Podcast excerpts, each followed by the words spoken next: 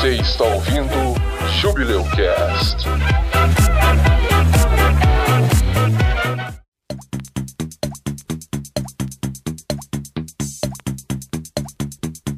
explicamos para você que o, o, mestre ele tem certa E importância. aí, gente? A Wild Clarice Pierce. A Wild Clarissa Pierce. Edson used charm, but it was not effective. Oi, amor, tudo bem? Que joia! E aí, gente? Tudo bem? Gente, ó, o Edson fica fazendo a gente passar vergonha. Mas eu quero contar um negócio que foi muito divertido da última vez que a gente jogou RPG, porque eu- a gente quase se mijou de rir, que foi ótimo. Lembra quando você tava em casa, você tinha tipo 12 anos, tava em casa assistindo, sei lá, Dragon Ball, e daí sua mãe apontava no portão e você não tinha lavado a louça ainda? Vai se fuder. Vai se fuder. A última Vai vez se que a gente fuder. tava jogando RPG. e você vai colocar isso, não quer nem saber. Vai se A fuder. Clarice abriu a porta assim, o Edson tava no meio da narração, assim, ele falou: Não, gente, ó, vou, vou ter que ir ali, cara. Tem que fazer uns negócios aqui domésticos, Tem que levar o lixo. tem que levar o lixo ali. e aí ele foi lá, porque a Clarice tinha chego, o desgraçado não tinha feito porra nenhuma em casa, a casa devia estar um nojo, ele devia estar Tomar sem banho há três dias. Uai, a hora que eu cheguei, tava nesse naipe. Se fuder. Tirando o queijo da virilha pra passar no pão pra comer.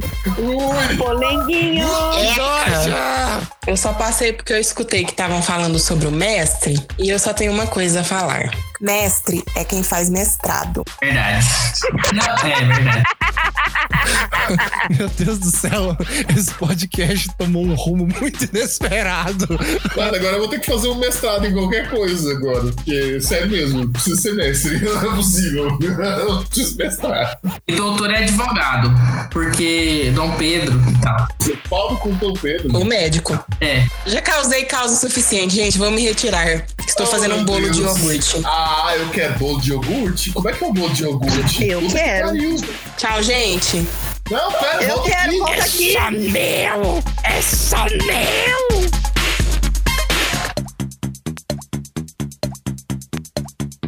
Meu nome é Neru e vamos jogar RPG porque jogar RPG é doido demais. Nossa, tio Nitro, um abraço pra você. Tio Nilton é o máximo, cara. Eu gosto muito. Meu nome é Jaime e o problema desses sistemas que só usa D6 e caiu. Não caiu, não. Foi a Clarice que entrou de novo. Oh, meu Deus. Oi. Oi, Clarice. tem que fazer a intro dela. Ela tem que fazer a intro dela. Vai lá, Jaime. Vai lá, Jaime. Meu nome é Jaime e o problema desses sistemas que só usam D6 é que não é muito divertido fazer pilha só com D6. Pilha de dados ou fazer peão de dados é muito mais divertido tentar rodar um D4. Peão de dado com D6 nunca dá certo. Fato. D10 é o melhor. O problema de peão de dado é sempre que eu, eu tento fazer, tanto quando a gente tá presencialmente ou aqui, é que o dado para na casa do caralho. Oi, eu sou a Kami e a minha vida inteira é um erro crítico. Nossa! Nossa, que milícia. Meu Deus. Meu nome é Clarice e eu sou a mestra do caos. Adoro! Você tem mestrado, Clarice? Ela tem. Então você pode ser mestre. Pode ser. Eu preciso fazer um mestrado, sério mesmo. Qualquer coisa. Sei lá, qualquer bosta. Pintar cabelo, não sei. Só pra ser mestre. O Neru ficou numa bad fudida. Agora eu tô numa bad Oh, eu nem vou caralho. Porque, tipo, mestre é muito melhor do que doutor. Exatamente. Cê, doutor. Doutor é o doutor abobrinha, entendeu? Mestre é o mestre dos magos, é o mestre Yoda.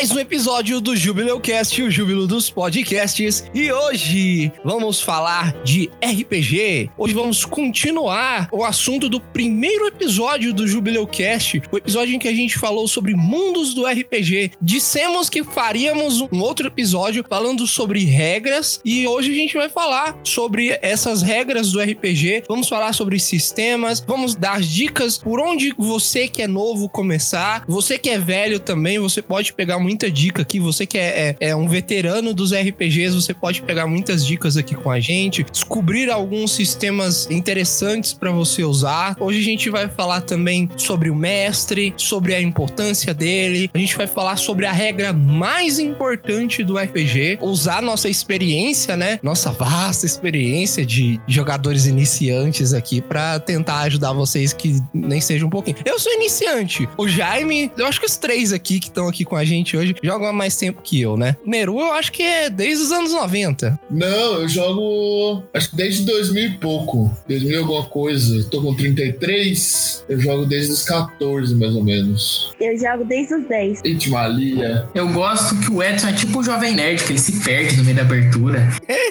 Você joga há quanto tempo, Jaime? Fala aí. Não, não sei. Desde a, que eu fazia, acho que ensino médio, deve ser uns 13 anos atrás, alguma coisa assim, ou mais, não sei. Faz tempo, faz tempo. O Edson não tinha nascido ainda. tava ali, tava jovem, jovem dinâmico. Eu tava ali na, na era ali do ranço adolescente. eu tava naquela época. Cansa adolescente. Entendi. Ado- Adolescente tem que acabar. É, ó, vindouro, episódio vindouro aí. É, esse, esse episódio precisa sair. Ah, você que não ouviu o episódio em que a gente falou sobre Vampiro a Máscara, a gente falou sobre uma ambientação de RPG muito interessante. Recomendo você ir lá ouvir. É o episódio 7. Se você quiser ouvir a gente falando mais sobre RPG, lá tem muito mais conteúdo, mais informação sobre uma ambientação muito legal. Então, preparem suas fichas, rolem seus dados e afiem sua imaginação, porque o episódio de hoje é um acerto crítico. E vamos lá.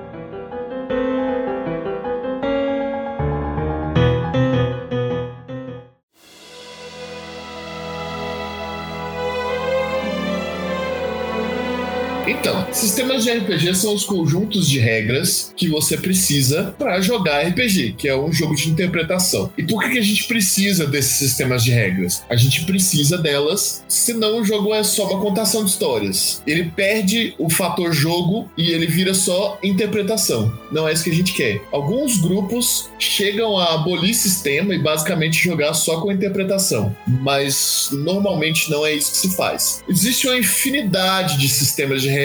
Alguns deles as regras são mais pesadas, mais complicadas, o que a gente chama de regra mais robusta. Outros as regras. O que que foi isso, gente? Meu Deus. Ah, GURPS. É. GURPS. Parece um cachorro. Gente, não deu, pra, não deu pra entender, não, mas é GURPS. É, GURPS as regras são muito pesadas. E outros sistemas as regras são mais suaves. Elas estão lá só pra dar uma, uma direção no jogo, pro jogo não ficar absolutamente caótico, né? Pra criar também, eu acho, um RNG, assim, pra quem é do videogame, né? Criar um, um número aleatório. Então você vai fazer alguma coisa que é simples, pode falhar. E se falhar, talvez seja legal, talvez seja interessante, né? Talvez seja uma reviravolta. No caso específico dos dados, ele fornece a, a aleatoriedade, né? A randomicidade que você tem na vida real. Você sai na rua, você não controla se você vai ver um degrau ali ou um, um buraco em que você tropeça e cai, sabe? Os dados estão aí para isso. Não só nos dados, mas também como em efeitos aleatórios em que alguns sistemas têm, é para deixar o sistema mais real, mais divertido. Ajuda a construir a história, né? E É o isso que ajuda a construir a história. Encontro aleatório também.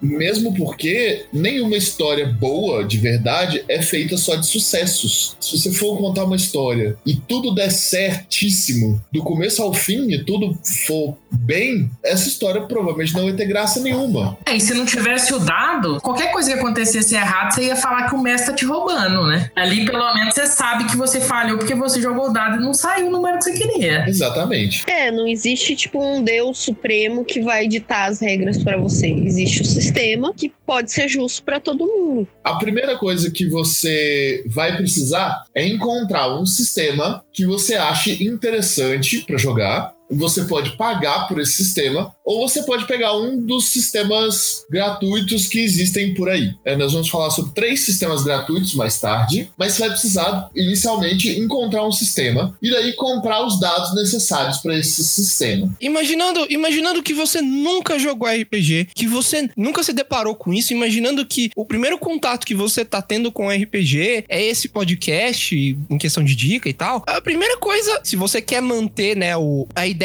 de aleatoriedade, né, a randomicidade do jogo, são os dados, né? Na real, dá para você jogar sem sistema nenhum, né? Na verdade, esse sem sistema nenhum, pseudo sistema, você fala, ah, eu tirei um valor alto aqui, eu fui bem no que eu quero fazer. Mas os sistemas, eles auxiliam de uma maneira mais balanceada, né? Ele te fornece valores de monstros, ele quantifica a força de monstros, ele quantifica a evolução dos personagens. E aí que tá o importante em usar o sistema. Dá pra você não usar, mas aí você quer criar isso tudo? É um saco. É trabalhoso. Eu recomendo você começar com algum sistema. Qualquer sistema que seja, que você goste de, de como ele funciona e que seja simples o suficiente para você começar. Quando você entender para que serve, como funciona na prática um sistema de RPG, e aí você quiser criar o seu, tudo bem, vai, vai fundo. Mas antes de fazer isso, joga com um sistema que, que é balanceado, que foi construído para isso, faça isso vai por mim. Você vai se dar melhor. Você que não tem ninguém, isso acontece muito em grupo de RPG, principalmente grupo do RPG do Facebook. Não tem ninguém para mestrar, aí tá todo mundo assim: "Ah, eu jogo, mas eu não mestro. Eu quero jogar, mas eu não mestro". É mais complicado para você, se você nunca mestrou e você quer mestrar? É, a gente vai falar mais à frente sobre o trabalho do mestre, mas mestrar é um papel no RPG, no roleplay, muito importante. Primeiro considerando que você é o mundo, você vai fornecer um mundo em que as pessoas vão jogar, vão é, passear por, né? É, isso é muito importante. Você tem um, uma grande tarefa aí,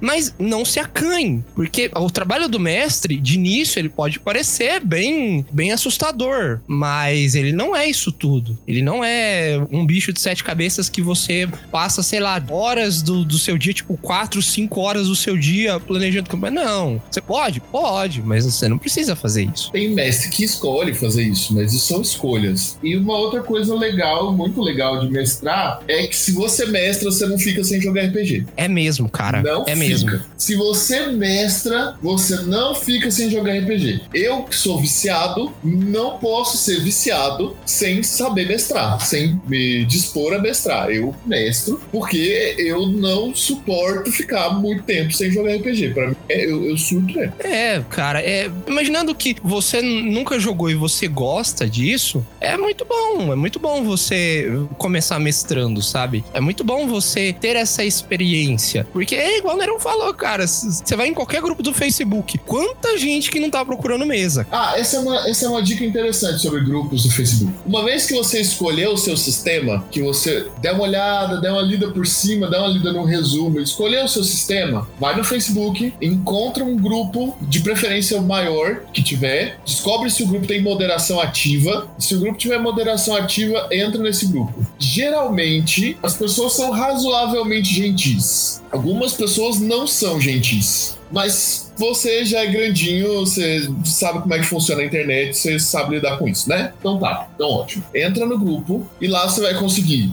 achar mestres que estão procurando jogadores, achar jogadores para o seu grupo, encontrar novas formas, novas interpretações de regras, tirar dúvidas sobre as regras que você está usando. Então, tudo isso é importante. Uma parte interessante de RPG é a própria comunidade que joga RPG. Tem grupos no Facebook que eles têm sistema de mentoria. Eu já fui mentor de umas duas ou três pessoas nos grupos de RPG. Eles me procuraram, na real, foi só para tirar umas dúvidas, né? Não foi exatamente uma mentoria, mas você pode entrar nesses sistemas e sempre tem alguém disposto a ajudar. Então se aproveite. Se aproveite desses recursos que você tem para aprender. E aí você foi lá, estudou o sistema, já tá sabendo mais ou menos como que funciona, já quer meter a cara, já quer narrar. Qual que é a quantidade ideal de pessoas que você deve ter? Tem gente que não gosta de mais de quatro pessoas. Tem gente que narra para 10. Narrar para 10 é mais difícil, só pra te dizer. É, é claro, né? Obviamente. Imagine que você tem que ambientar e dar noções de espaço e o que tá acontecendo para 10 personagens. Imagina que os 10 personagens se dividem. E aí, cara, é complicado. Um que é complicado que você tem que ter uma logística mental absurda. E segundo, que demora. Um dos, dos motivos que os mestres, mestres em geral, né, a maioria prefere narrar para um grupo mais reduzido, de 4 a 5 pessoas. Por quê? Porque aí ninguém fica sem jogar. Ninguém espera demais o que o outro vai fazer para poder agir, para poder fazer o que ele quer fazer. Então, assim, existe algum número para vocês ideal? O meu número ideal é três. Acho que três é pouco. É, então, eu quase nunca consigo uma mesa só com três pessoas. Praticamente nunca. Três jogadores, você fala. Três jogadores e você. É, três jogadores, três jogadores. Mas três jogadores tem o problema de que um falta. Então, nunca é bom. É bom cinco, porque aí um falta fica quatro. Se dois falta, fica três. É verdade, concordo. É, é, é, isso é verdade. Ter mais pessoas, ter até cinco pessoas é legal, porque se alguém faltar, você consegue ainda manter o jogo. Pessoa adulta, é difícil achar um horário que todo mundo pode. É complicado. É, exatamente. É complicado. Antes da gente terminar essa parte de introdução sobre o assunto, né? A gente tá falando aqui de grupo de Facebook, a gente tá falando aqui de meios digitais para você entrar no mundo do RPG. Só que o que que acontece? Se você mora distante de alguém, se você mora numa cidade muito distante, se você não conhece ninguém na sua cidade que tá disposto a jogar, você vai começar a jogar em meios digitais. Eu conheço gente que detesta jogar pela internet, cara. Que detesta, que não joga. Eu conheci esse pessoal aqui jogando presencialmente. A gente ia na casa do, do Neru, geralmente, levava refri, levava uns, uns petiscos e passava o tempo jogando lá. Só que aí eu me mudei pra uma cidade um pouco mais distante e a gente não, não se vê mais tão frequentemente. Só que a gente quis manter essa tradição, como que a gente faz? A gente joga pela internet, a gente joga pelo Roll20, pelo Discord, tem meios de você jogar pelo Discord, apesar de serem limitados. O ponto que eu quero chegar é o seguinte: você perde quando você joga pela internet? Em partes. Em partes eu acredito que sim. Eu pessoalmente eu acredito que você perde um pouco, mas você ganha em outros aspectos. Por exemplo, eu jogo com o pessoal aqui no Roll20 e o Roll20 ele tem um recurso muito bom, que é o recurso de mapa, né, que você tem um mapa, que você faz o mapa que você quiser, você bota a imagem que você quiser e as pessoas veem, você consegue controlar os, os tokens, os bonequinhos que, que representam o seu personagem em tempo real. Você perde em contato humano, né? Em calor humano mesmo, de, de receber seus amigos e ser massa, todo mundo tá ali, todo mundo ri junto, se diverte junto. Mas, mas você ganha em recursos, recursos narrativos. Você tem como controlar as músicas que você vai colocar, muito fácil. Você deixa uma playlist preparada no Roll20, cada um escuta essa playlist no volume que quiser. Se você for jogar pelo Roll20, você não precisa comprar dados, por exemplo. Você joga os dados por ele. Tem livros dentro do Roll20, tem ficha dentro do Roll20. Você pode comprar os livros dentro do Roll20 para poder usar. Assim, o Roll20 é fantástico. Só o áudio que não é muito bom. Eu particularmente prefiro usar o áudio no Discord e o jogo no Roll20. É, o Discord também tem um bot, eu não lembro o nome, mas tem uns bots de dados no Discord também. Outra dica que eu quero dar, se você tem interesse em RPG, é um canal do Discord que se chama RPG Mestre dos Magos, que tem todo um sistema de mentoria. Você pode narrar pelo canal, você procura jogadores pelo canal, aprende a jogar, aprende a mestrar pelo canal. É bem, é bem legal o canal. Se você tiver paciência para acompanhar, porque a galera fala o tempo inteiro, é bem legal de acompanhar.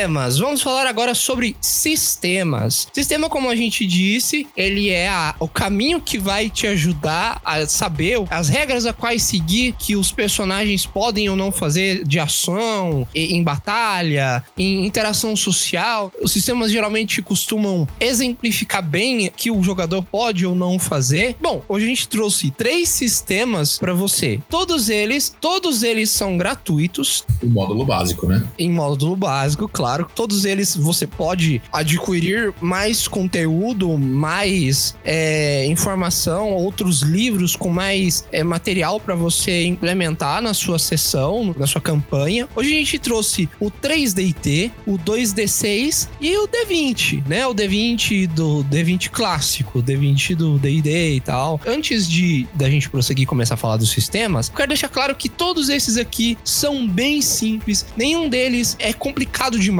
Você às vezes pode lutar para entender o conceito e tal, mas todos eles seguem uma linha de pensamento muito simples que é fácil você pegar. Então vamos começar pelo 3DT. O 3DT é um sistema que foi criado para basear aventuras em anime, né? Basear aventuras de em ambientações de anime, não é isso? 3DT significa Defensores de Tóquio, terceira edição. A ideia era criar um sistema simples, básico, que usa somente dados de seis lados, de seis faces, para poder fazer adaptações de, na época, séries, filmes e animes, principalmente animes, para RPG, para jogar RPG. Então a ideia era um sistema balanceado, simples e que não exigisse comprar dados caros, que na época eles eram caros, para jogar, né? Esse sistema foi criado antes do Roll20 existir. Nessa época a internet era tudo mato, então era muito difícil a gente conseguir dados de 20 lados, dados de 10 lados, esses dados diferentes assim. Ele foi criado pelo pessoal da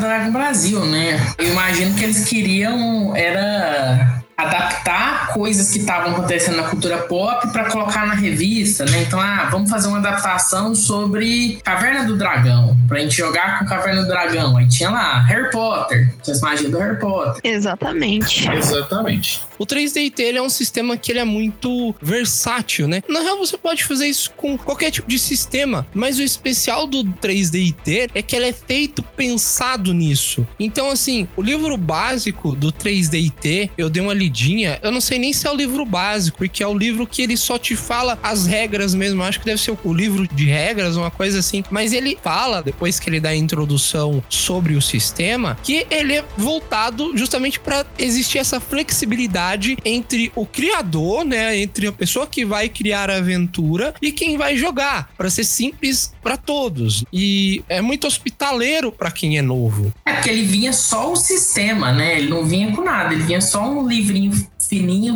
do sistema e aí as outras coisas, as fichas de personagem, essas ambientações ia vindo assim, separado, assim. Ah, você comprava O livro de classes. é, você tinha o principal lá que era Tormenta, que aí era o medieval. Aí você comprava o Tormenta separado lá, que tinha as coisas, tinha as outras coisas só sobre Tormenta. Mas na Dragão Brasil vinha adaptações de outros jogos, esse tipo de coisa pra você usar de ambientação. Eu acho que o livrinho era bem fininho assim, e ele vinha separado, assim. Eles até colocavam junto com a revista uma época, né? É, tinha o manual mais grosso, o manual 3DT mais grossinho, que ele era comprado separado, né? É, ele tinha umas regras um pouquinho mais robustas. Ele vinha com alguns arquétipos de. principalmente de animes e tokusatsu. Ele vinha com alguns arquétipos assim mais já prontos, sabe? Pra você não ter o trabalho de criar. Mas de qualquer forma, as regras estavam lá pra você poder mudar elas e criar basicamente qualquer coisa. Em 3DT você pode desde jogar um cyberpunk a lá Blade Runner assim, até jogar Pokémon.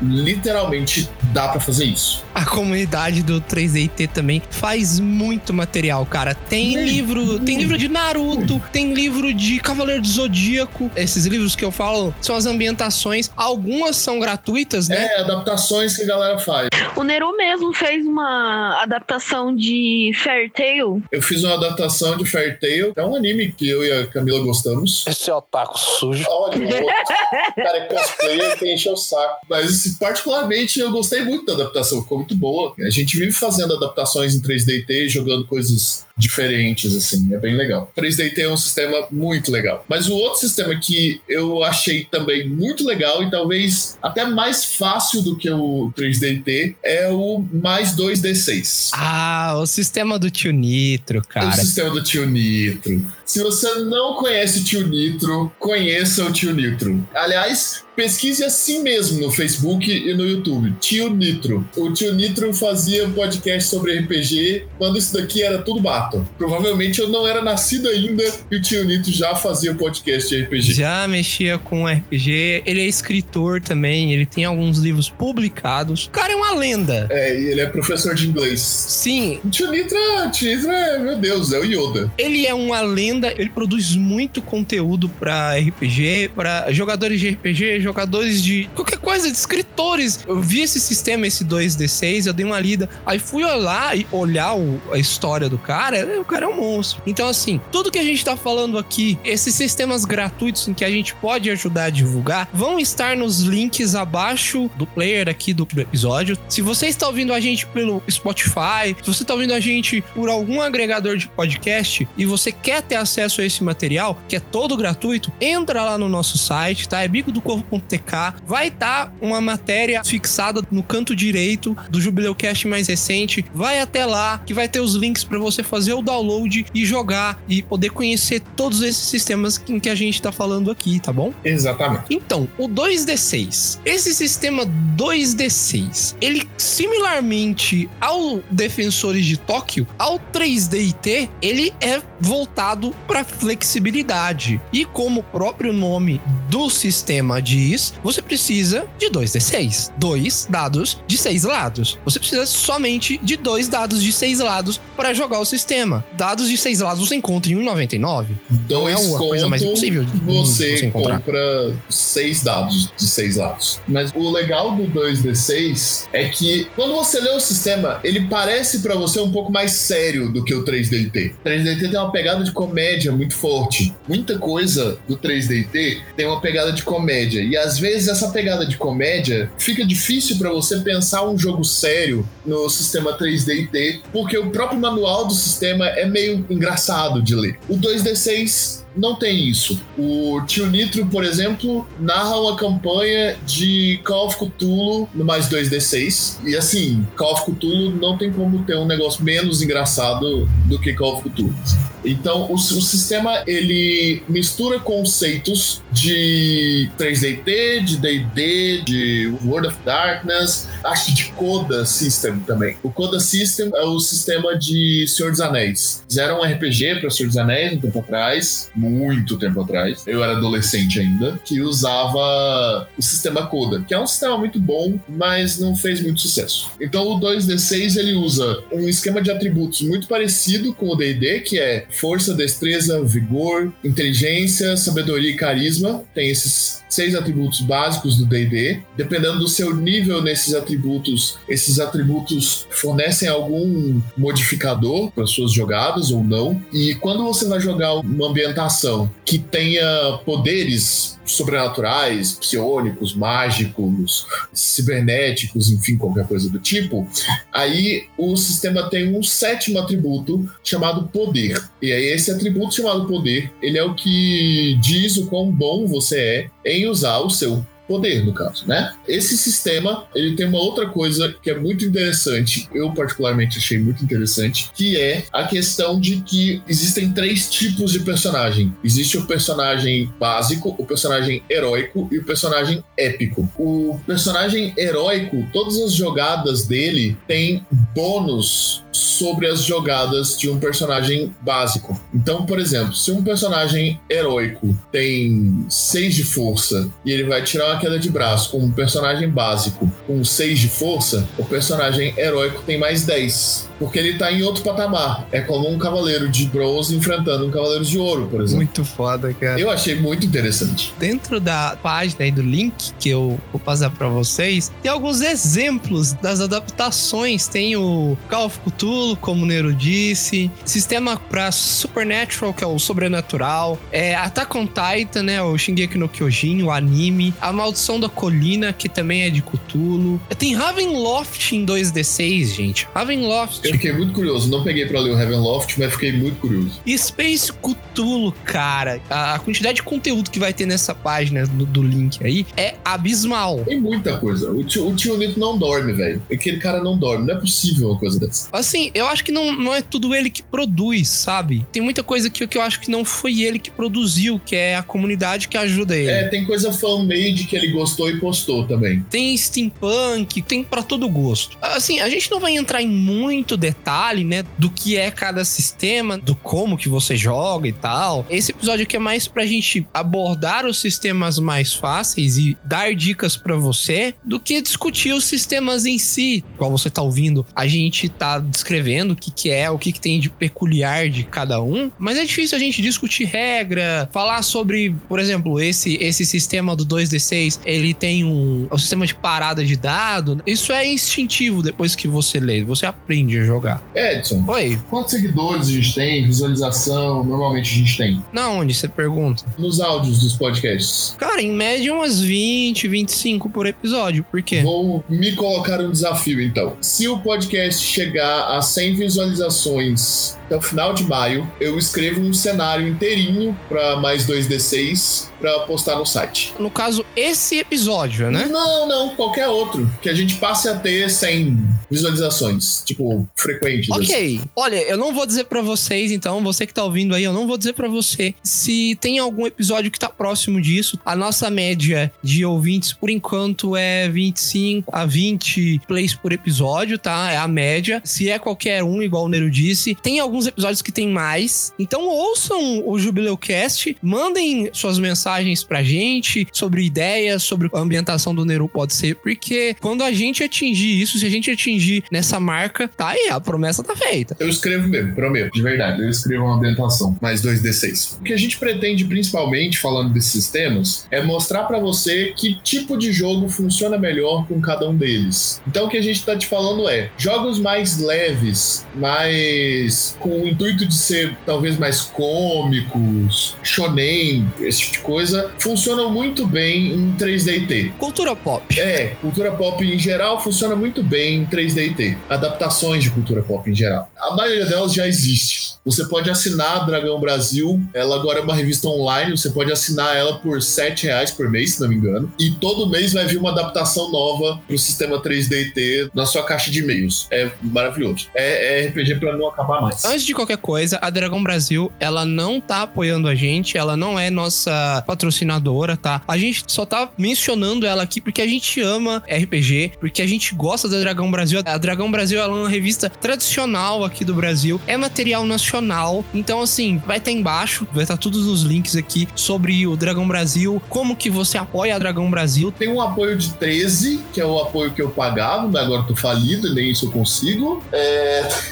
Ó, o menor valor que você pode usar pra apoiar a Dragão Brasil é 7 reais. Mas você consegue apoiar com 11, você consegue apoiar com 20, com 89. Isso aqui, isso aqui são números que representam metas. Quando você doa 7 reais ou mais, por exemplo, você vira um guarda e você ganha recompensa. É a revista Dragão Brasil. Por exemplo, você vai lá e doa mais de 89 reais. Você ganha tudo que os outros, as outras metas ganham, né? As de 20, as de 11 e mais a dessa meta. Então, você vai estar ajudando, apoiando a revista, apoiando o RPG brasileiro, mas você também vai ganhar alguma coisa, né? Você também vai ganhar é, material, tá? Então, acaba sendo uma situação de ganha-ganha, né? e um material de excelente qualidade. Um material muito bom. Então, tá dada a dica aí.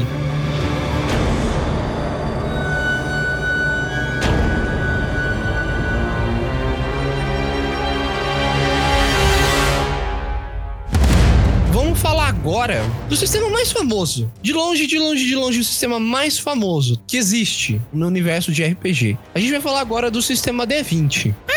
Edson, mas Dungeons and Dragons é Como é que é isso aí? Não, ah, não é. O sistema, o livro básico, ele é gratuito. Tem as regras, as regras básicas para você jogar lá. Você consegue jogar com as regras de Dungeons and Dragons gratuitamente. Mas o, o ponto aqui é o sistema D20 em geral, porque não é só Dungeons and Dragons que usa o sistema D20, ele é gratuito. Então tem muitos outros sistemas, sistemas pagos, sistemas gratuitos que usam D20. Que usam o que a gente chama de carcaça D20. É como se você pegasse um Fusca, tirasse o motor dele, colocasse um outro motor e trocasse o estofado, volante e tudo. Mas o que tem ali por fora, o que você vê de longe, é um Fusca. É tipo isso. Não, mas você tá. Não, não, não, não. O, D, o D20 não é um Fusca, não.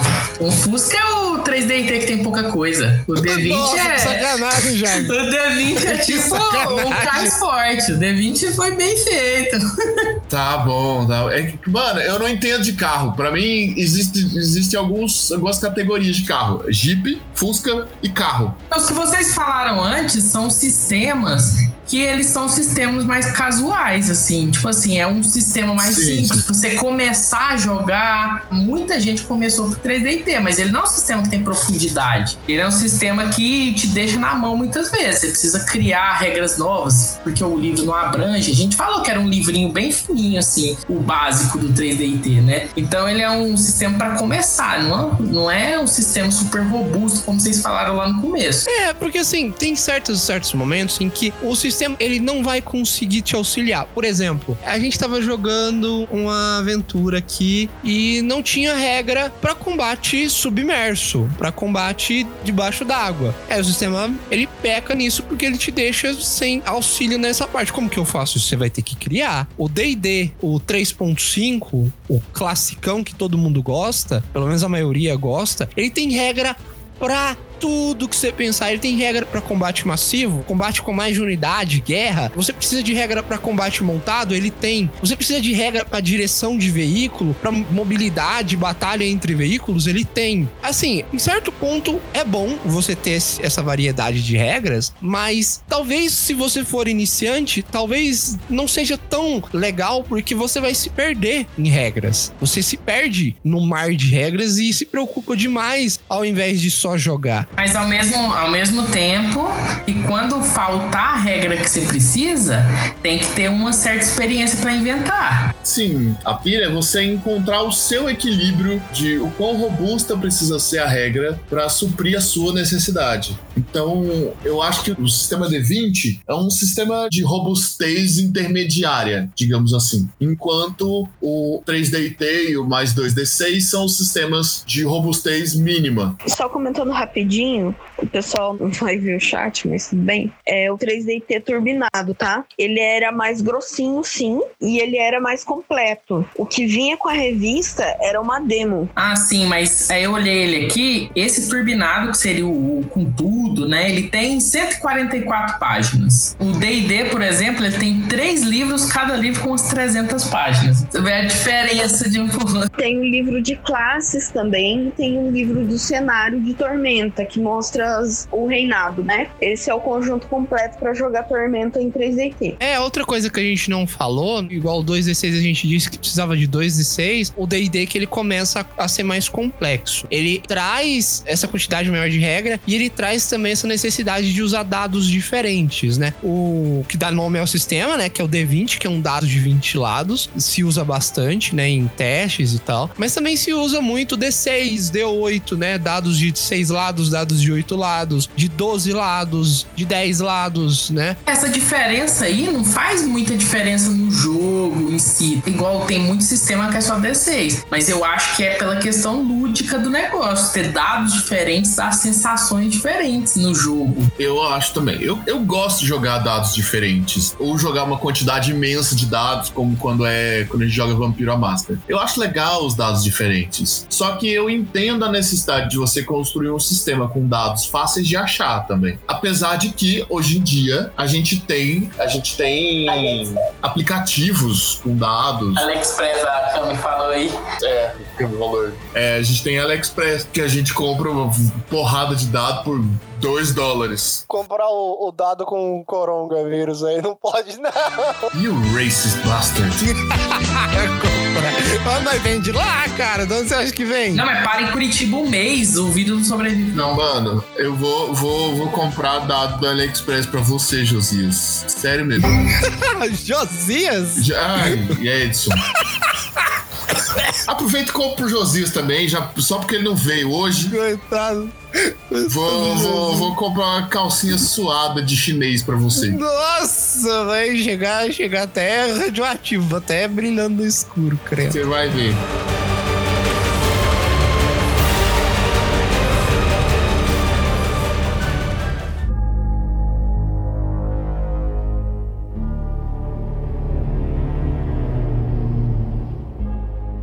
Negócio que tem legal do D&D é que os outros não exploram muito, é que D&D é muito baseado em mesa, numa mesa quadriculada, assim, meio um jogo meio táticos, de bonequinhos, né? Você tem que criar um grid de batalha e aí você se movimenta por esse grid como peças mesmo, de xadrez, alguma coisa assim para você chegar no seu objetivo, né? A batalha é um pouco mais complexa e essa complexidade de áreas de dano, de coisas assim, é legal também, dá uma diferença também para não ficar só na imaginação, você tem ali uma parte que é jogo, né? A parte que é jogo mesmo, que é essa questão do estratégico. É, a questão game, né, do sistema D20, ela é mais bem desenvolvida mesmo porque é o sistema mais antigo que existe. É o sistema mais velho que tem. Então a, a parte game é mais bem desenvolvida. A questão do grid é uma coisa que muitos jogadores adoram, alguns jogadores não gostam, mas uma coisa que eu te digo é vale a pena experimentar. É muito legal jogar num grid. Se você não gostar, tudo bem. Mas é legal jogar num grid. Não se sinta coado. Você que tá ouvindo aí, você não tem um tabuleiro em grid, não se sinta coado, cara. Durante muito tempo, eu e essa galera que a gente. O grid que a gente tinha era uma folha de papel e tampa de garrafa. Eu comprei um caderno de papel quadriculado e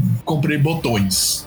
E a gente fazia o jogo assim. Então é susto. Eu gastei seis reais. Tipo isso, você não precisa de nada de outro mundo, você não precisa de um tabuleiro em papel cartão, né? Esse tipo de material, tá? Você joga com qualquer coisa, basta usar a imaginação. Mas se você tiver recursos, se você tiver aqueles PO sobrando na sua bag of holding, cara, tem muita coisa. Mas tem. Nossa, você pode gastar muito dinheiro com RPG. Mas muito, mas muito. É muito legal, cara. Tem miniatura de dragão vermelho de 30 centímetros de altura, extremamente detalhada. Tem grid de combate que você pode colocar água, os barquinhos que flutuam. No D&D eles têm bonequinhos oficiais e os bonequinhos oficiais eles têm tamanhos é, exatos do jogo, né? Então o dragão ele tem um tamanho proporcional às pecinhas dos jogadores, então ele é grandão, é legal isso aí, mas é muito caro, isso aí ninguém tem, É não. muito caro, é muito caro. muito E caro. tem o, né, o marcador de vida, não tem? Tem marcador de vida. Mas assim, no Brasil pouca gente tem essa porra, saca? É o tipo de coisa que é vendido em dólar. Lembra quem viu Stranger Things? Eles jogavam com os bonequinhos. Sim, sim. Lá o D&D. Eles jogavam D&D, né? Só que era, acho que era AD&D, que era a segunda edição, e aí eles tinham os bonequinhos lá. Tem o bonequinho do Demogorgon, inclusive, né? Lá o dólar é um pra um, né? Aí fica mais de boa, né? E era anos 80. Era anos 80, né? E não tem um fretezinho bacana. Lá ele ia, ia na loja da Wizards of the Coast e comprava. Você tá louco. É, pagava 3 dólares numa miniatura. O Wizards of the Coast nessa época era uma garagem. Ele ia lá dar Ele ia lá, né? O cara dava graças a Deus que alguém tinha aparecido pra comprar uma boneca. É, mas eu acho que a gente tá, tá falando besteira, porque eu acho que nem era Wizards nessa época. Acho que era TSR. É, acho que não, não era TSR. Wizards, não. Era o TSR. O ADD é da TSR já, não é? Ai, gente, não, vamos, não, vamos cortar isso? Porque a gente realmente não sabe. Corta, corta isso, porque é tudo, tudo que gente tá falando. Eu tô tão massa. Não, sério, assim. corta. Não, eu não sei se é TSR, se é o quê. Ah, e eu tô com preguiça de dar. Google nessa merda. Então, assim. Tá ótimo, tá ótimo. Um pouquinho de saudosismo não faz mal a ninguém.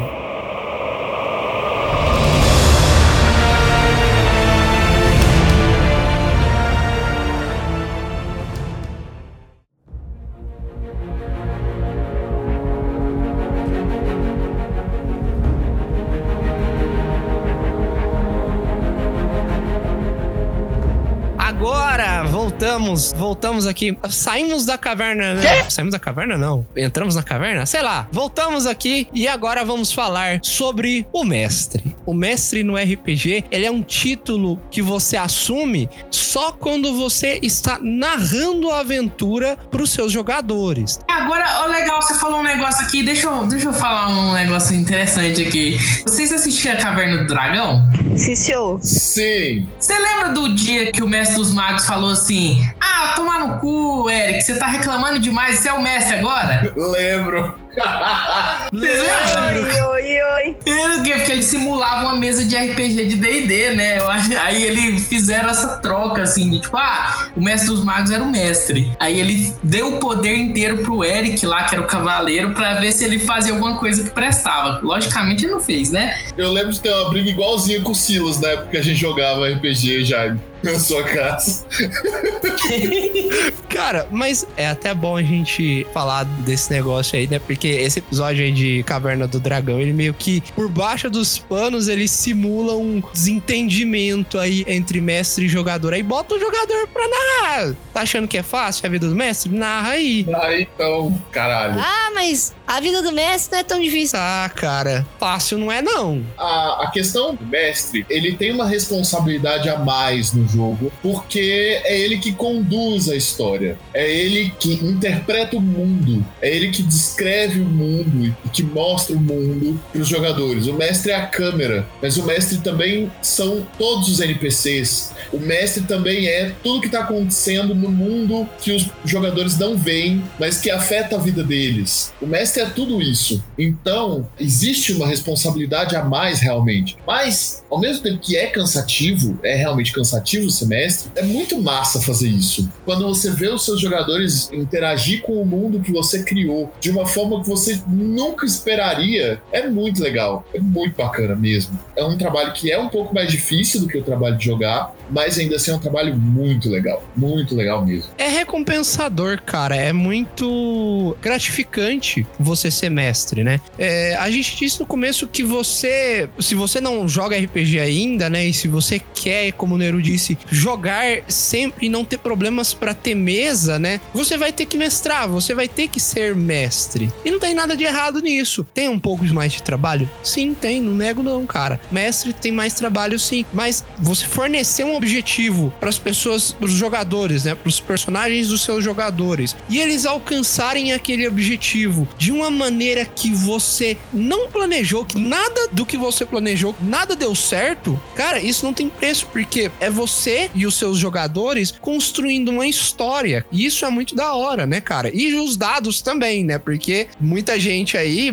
pode morrer no meio da campanha ou não, os, né? os dados podem levar a sua campanha para caminhos totalmente doidos, assim. Coisas que os jogadores fariam facilmente, eles não conseguem fazer de jeito nenhum. Coisas que os jogadores jamais seria possível eles fazerem, eles vão lá e tiram um acerto crítico e fazem, entendeu? E é maravilhoso, isso é, isso é a beleza do RPG, sabe? O mestre, alguns sistemas chamam de narrador também, mas o, o mestre, o narrador, ele tem essa, essa tarefa bonita de colocar o mundo para que o jogo aconteça, né? Mas ao mesmo tempo o mestre também ele media conflitos. E isso é uma coisa importante de se saber. Toda vez que você reúne um grupo para fazer qualquer coisa, algum conflito em algum momento vai acontecer entre esse grupo. E é uma das responsabilidades do mestre mediar esses conflitos, né? Em geral, as regras do jogo também servem para te ajudar a mediar esses conflitos, mas às vezes elas não são suficientes. O mestre oferece desafios também? Exatamente, é o mestre que coloca os desafios, coloca os problemas para os jogadores. Uma outra coisa que é muito importante observar e que é uma coisa que eu percebi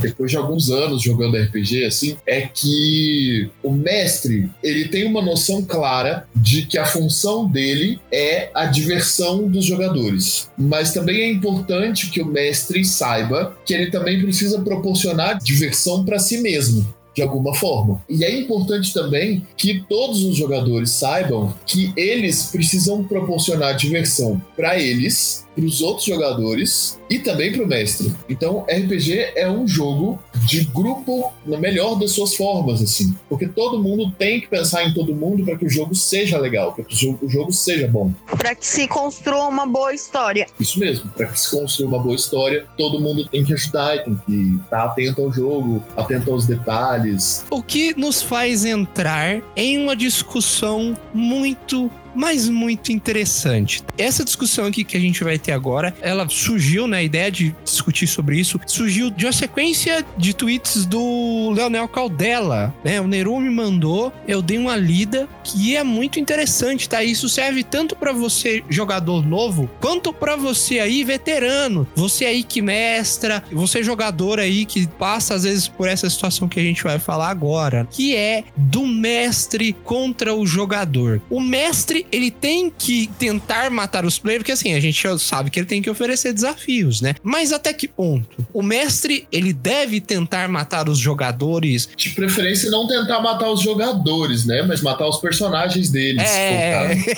os jogadores. Né? Eu sou assim, só pra deixar assim, bem. Não me mate! É, tem, que- tem, tem que falar isso aí. Isso é importante. É, eu acho, eu acho, acho importante. Ainda mais depois de- de todas aquelas polêmicas geradas de fake news sobre jogadores de RPG que matavam uns aos outros e decidiam a vida nos dados e não sei o quê. Ah, não. Não, mas isso aí acontece mesmo. Meu Deus. Isso! A gente tá jogando uma mesa de cyberpunk e eu tô narrando. Eu tô tentando oferecer um desafio pra eles, só que os dados que eles estão tirando não ajudam em absolutamente nada. Então, assim, ainda bem que a gente tá à distância um do outro, senão, sei lá, eu estaria correndo risco de vida. Provavelmente.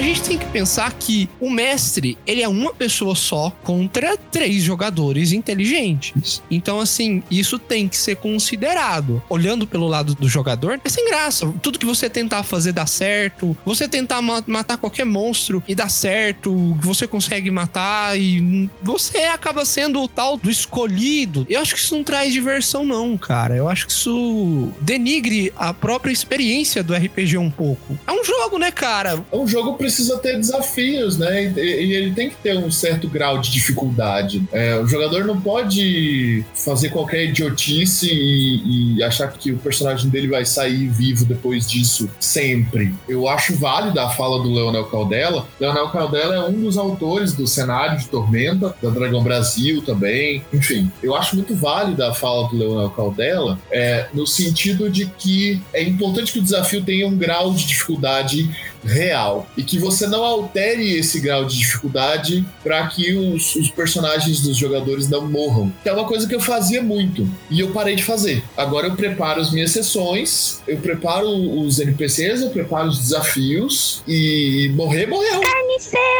Mas eu acho assim, eu acho que morrer é uma coisa que acontece, por exemplo, em jogo. Se você tá jogando um jogo de terror e você morre, na hora que você volta naquele lugar, você entende como é que funciona o mecanismo do jogo e aí você não se importa tanto. Eu acho que o mestre tem que dosar muito bem esse negócio de matar, quase nunca matar, mas certeza, os players têm que estar sempre com aquela ideia de que eles podem morrer. Você não vai sempre matar eles, mas eles têm que estar sempre sabendo que eles podem morrer. É esse o ponto, é achar esse equilíbrio em que os players têm aquele medinho de morrer, mas não ao ponto de se acovardar a cada ação e, tipo, tudo tem que ser extremamente bem planejado, senão o player não faz nada. Então tem que ter um medinho, mas é um medinho dosado. E os players só morrem quando realmente os dados não dão certo ou ele faz uma coisa muito imbecil. É, e aí tem uma coisa que é importante que o mestre, ele não precisa revelar os dados dele. Então, os jogadores jogam na frente de todo mundo, todo mundo vê os resultados dele, mas o mestre não precisa mostrar os dados dele. Então, às vezes, você colocou um vilão super forte que você queria que fosse uma batalha épica e os jogadores matam ele no primeiro ataque. Isso é ruim pra sua história, porque o personagem que era pra ser o encontro final épico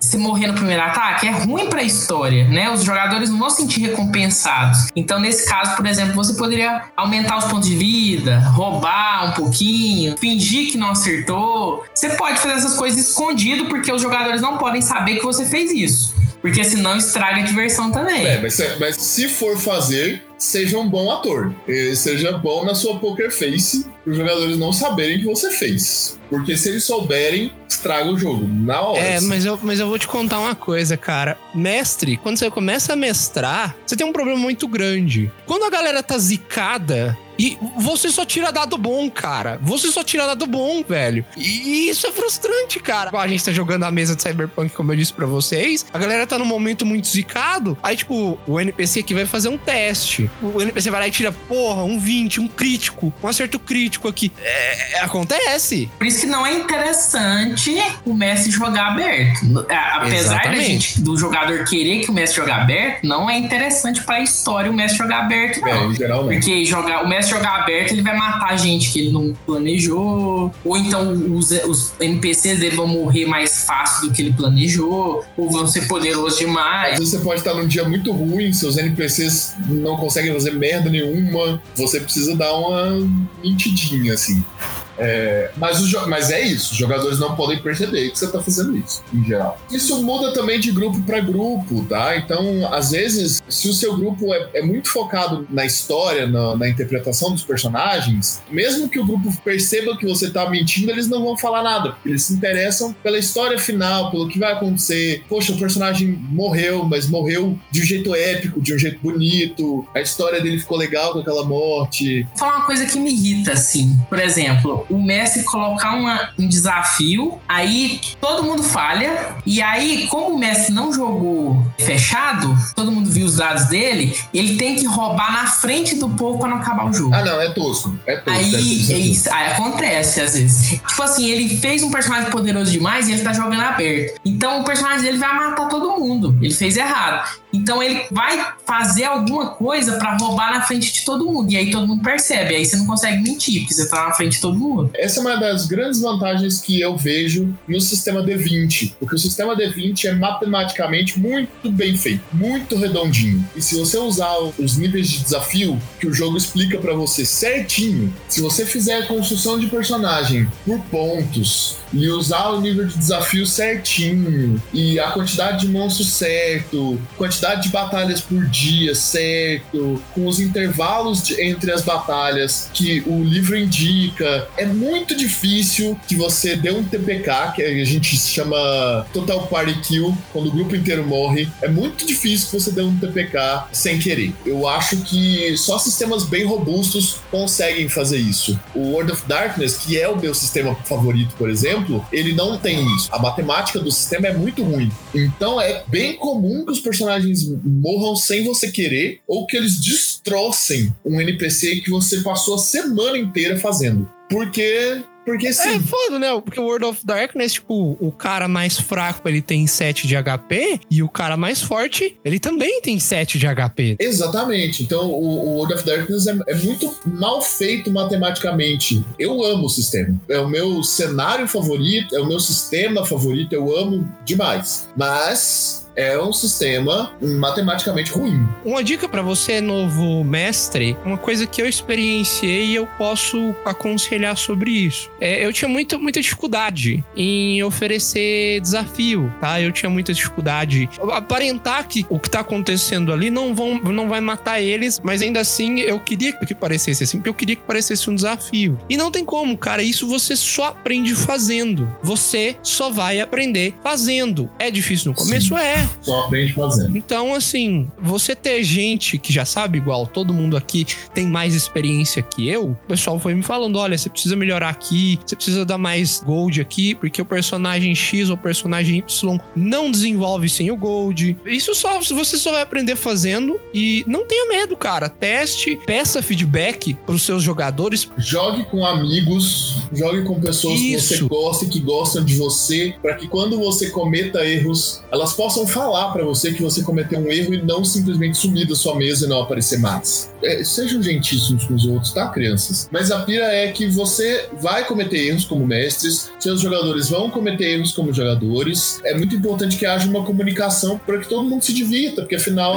o objetivo final de tudo isso que a gente tá falando, o objetivo final supremo de todos é se divertir com seus amigos. Você não vai decorar o livro de cor, pode ficar tranquilo. Tudo que a gente tá falando aqui, todo o sistema, pelo menos desses maiores, né, que você pegar, todos os sistemas desses mais famosos que você abrir o livro, você vai ler a introdução do sistema. Depois da introdução do sistema, ou ali no comecinho, vai ter uma regra que é a regra de ouro. Ela diz: todas as regras disponíveis aqui são opcionais. Nada aqui é obrigatório de você usar. O importante é que você se divirta. Então, se você precisar alterar qualquer regra aqui, sinta-se livre. Saiba que a regra mais importante, acima de sistema, acima de mestre, acima de história, acima de ambientação, é a diversão. Mas cuidado com essa regra aí, porque é diversão pra todo mundo, não é só pra você não que tá mestrando, não. Exatamente, falou tudo, cara. A regra de ouro, todo mundo chama de regra de ouro, tem gente que adora, tem gente que detesta. É humanamente impossível você criar um sistema que cubra absolutamente tudo que possa se passar na cabeça dos seus jogadores doentes. É verdade. Seus jogadores são doentes. E às vezes eles vão fazer uma coisa que você não faz a mínima ideia de como, de onde, que caralho que esse filho da puta tirou essa merda. E não tem no livro uma regra pra isso. Até no DD, até. Não, Olha. em qualquer lugar. Sempre vai acontecer. Jogador sempre consegue tirar uma ação do cu que não tem regra pra ela. E é nesse momento que você, como mestre, chama a regra de ouro e fala: olha, por hoje a gente vai definir que a regra pra isso aqui é tal coisa. Durante a semana a gente vai pesquisar, ver se a gente acha a regra oficial do livro. Se a gente não achar, a gente conversa de novo pra ver como é que vai ficar. Tem até uma história que eu não sei se é mito ou se é verdade sobre a regra de ouro, que ela começou a ser usada, começou a ser pensada na primeira edição de Vampiro à Máscara, porque a galera sabia que o sistema tava ruim, a ambientação tava é, excelente, mas a galera sabia que o sistema tava ruim, e daí eles colocaram no livro: olha, se você passar por uma situação que as regras aqui não cubram, fique à vontade pra inventar o que você quiser aí pra resolver o problema. E dizem as lendas que foi assim que a regra de ouro nasceu. Mas mesmo assim, mesmo ela tendo nascido pra suprir uma lacuna, né, Pra resolver um problema, eu acho que ela é importante, porque a diversão do grupo e a diversão do mestre é mais importante do que qualquer coisa que esteja escrito no livro. Mas que interessante, cara. Eu sabia que. Você sabia dessa história, não, cara. Que foda. É, é porque as regras da primeira edição do World of Darkness eram piores do que as regras que vocês conhecem. E acredite se quiser, elas eram bem piores. Então, os game designers sabiam que tinha um trabalho incompleto, mas eles precisavam lançar o livro por uma questão de orçamento e tal. Eles precisavam lançar, o cenário estava muito bom. E aí eles lançaram o livro e colocaram essa nota de rodapé da regra de ouro e foi aí que isso nasceu. Eu não sei se isso é lenda do RPG ou se é verdade, mas se não me engano, isso é verdade. Se não for, agora é. Agora é verdade. Exato. Se não for agora é porque a história fica melhor assim. E regra de ouro é que todo mundo tem que se divertir, todo mundo se diverte com a história melhor. Foda-se, é isso aí. Yo, mic drop. Qualquer coisa no próximo episódio a gente retifica ou fica assim mesmo e foda-se. Não, não tem canelada, não. A gente fala as coisas erradas e fica errado. Caguei. Vamos fechar essa porra.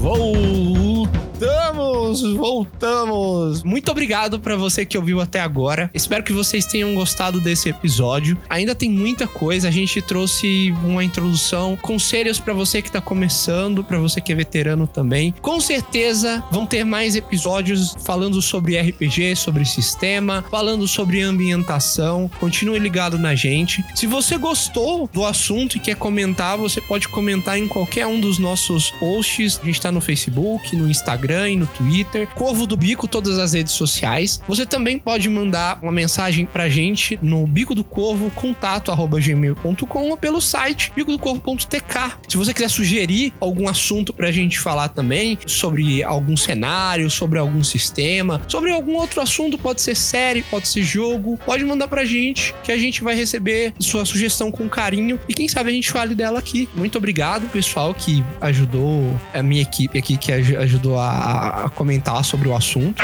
Sua equipe. Minha equipe é, é o Dream, Dream, Dream Team. Dream Team, ok. Vou falar, vou falar pro Josias que ele não tá no Dream Team. Não, tô zoando. Não, eu, eu só quero reforçar que se algum, algum dos podcasts chegar a 100 visualizações, eu vou escrever um cenário pra mais 2D6 específico, só para os ouvintes do desse podcast que eu acabo de esquecer o nome. Jubileu Cast. Caralho, Jubileu esqueceu o nome desse podcast, mano.